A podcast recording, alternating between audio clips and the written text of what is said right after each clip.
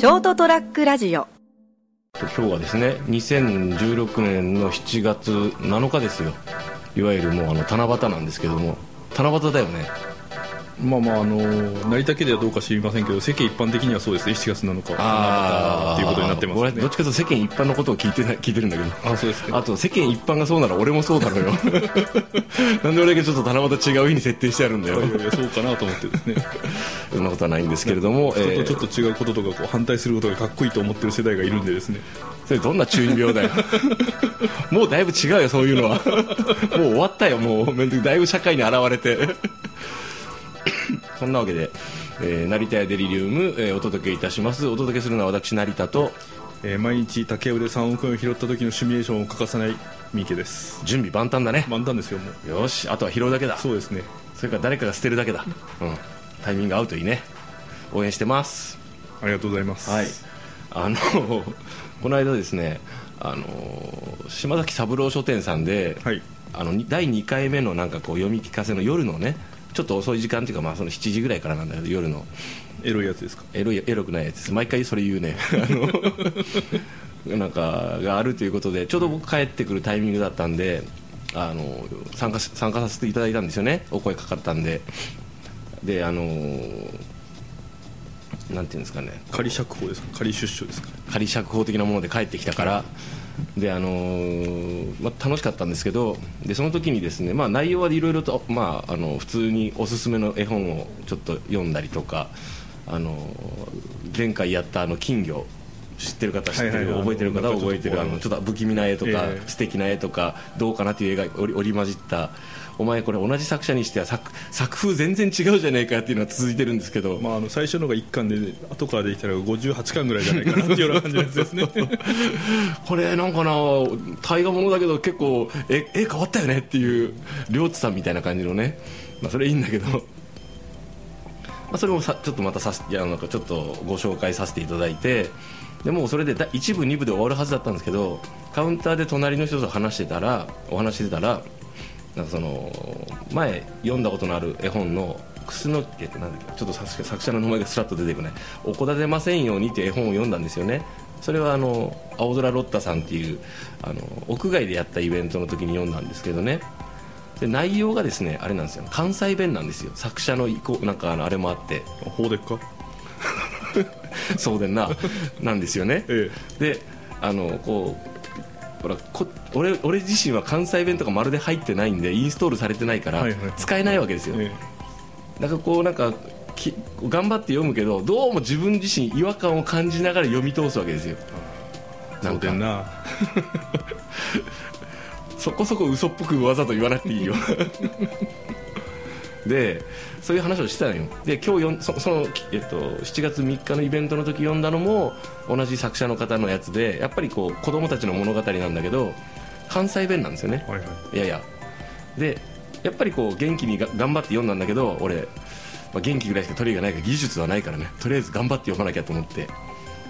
でそうなるとどうしてもやっぱりこう違和感を残したままなんですよね。え面白かったけどいいいい絵本だと思うんですけどって話してたらあじゃあ熊本弁で勝手にこうあのアレンジしちゃえと。アレンジして読んだらスッとこうこっちも言いやすいし聞く人もこの熊本の人だったらね入りやすいのかななんて話をしてたらじゃあやってみてくださいって言われてあいいですよって私もスッと受けたはいいけどじゃあこれあのちょ余興としてねもう全部イベント一応終了したけどその後ちょっとやってみましたってやったんだけど余計難しくて。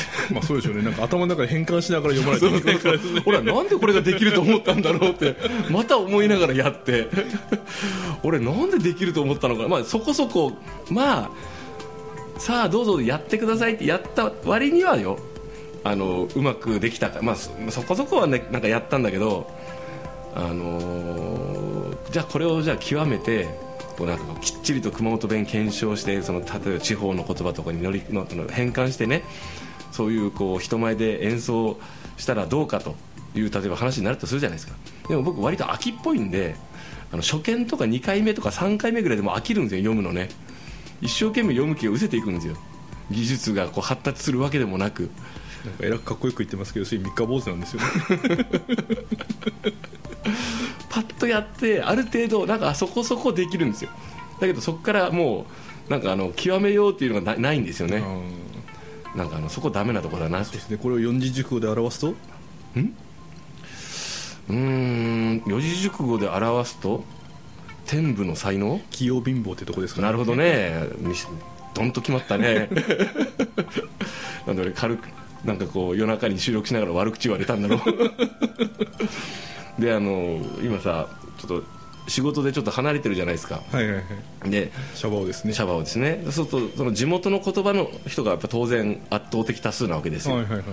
地元言葉もしくはちょっとやっぱりちょっと違うところの言葉の人で熊本弁をしゃべる人操る人とかあのがゼロなわけですよ。で俺普段からあんまり熊本弁使ってないつもりだったけど、あのーなんていうんですかね。でやっぱこう周りがそうだとなんかすっごい違和感あるんですよ。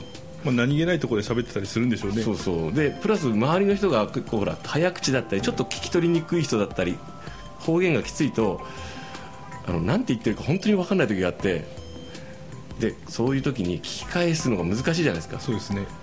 だけんあのこうああそうああそうですよねとか言いながら流してる。けどなんて言ったのこの人って。なんて言ったの今って思いながら。で話がすれ違ったりするじゃないですか。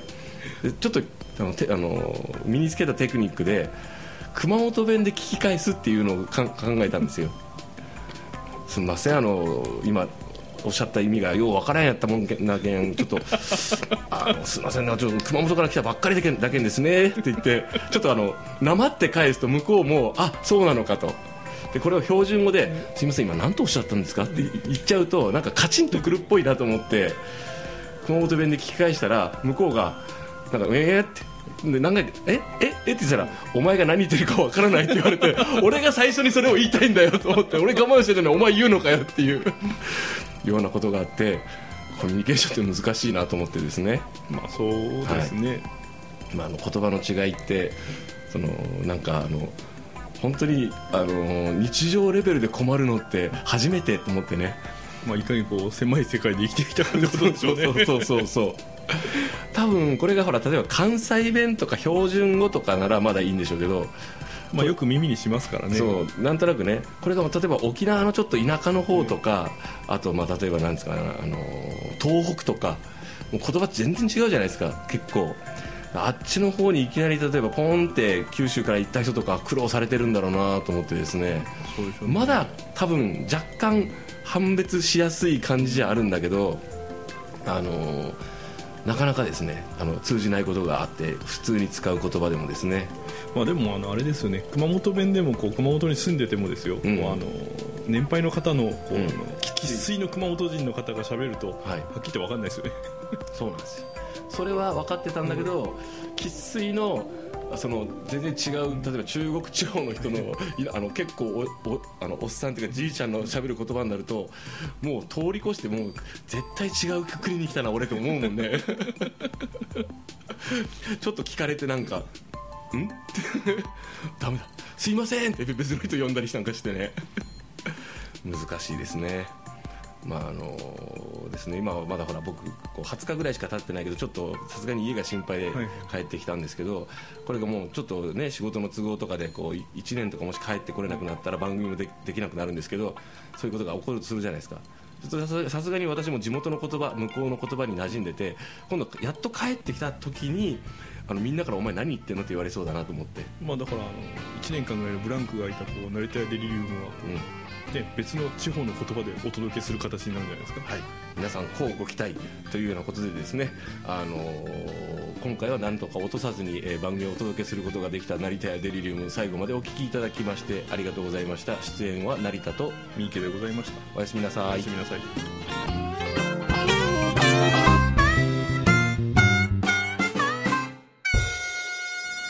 ST-radio.com ショートトラックラジオ